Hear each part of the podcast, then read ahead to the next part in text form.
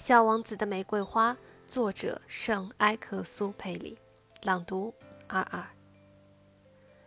我的那朵玫瑰，别人会以为它和你们一样，但它单独一朵就胜过你们全部，因为它是我浇灌的，因为它是我放在花罩中的，因为它是我用屏风保护起来的。因为他身上的毛毛虫是我除掉的，因为我倾听过他的哀怨，他的吹嘘，甚至有时聆听着他的沉默，因为他是我的玫瑰。大家好，我是你们的主播阿尔，我在远隔万水千山之外的德国，用声音为你们带去祝福。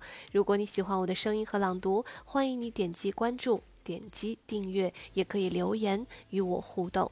感谢大家的收听，我们下一期再见。祝你拥有美好的一天。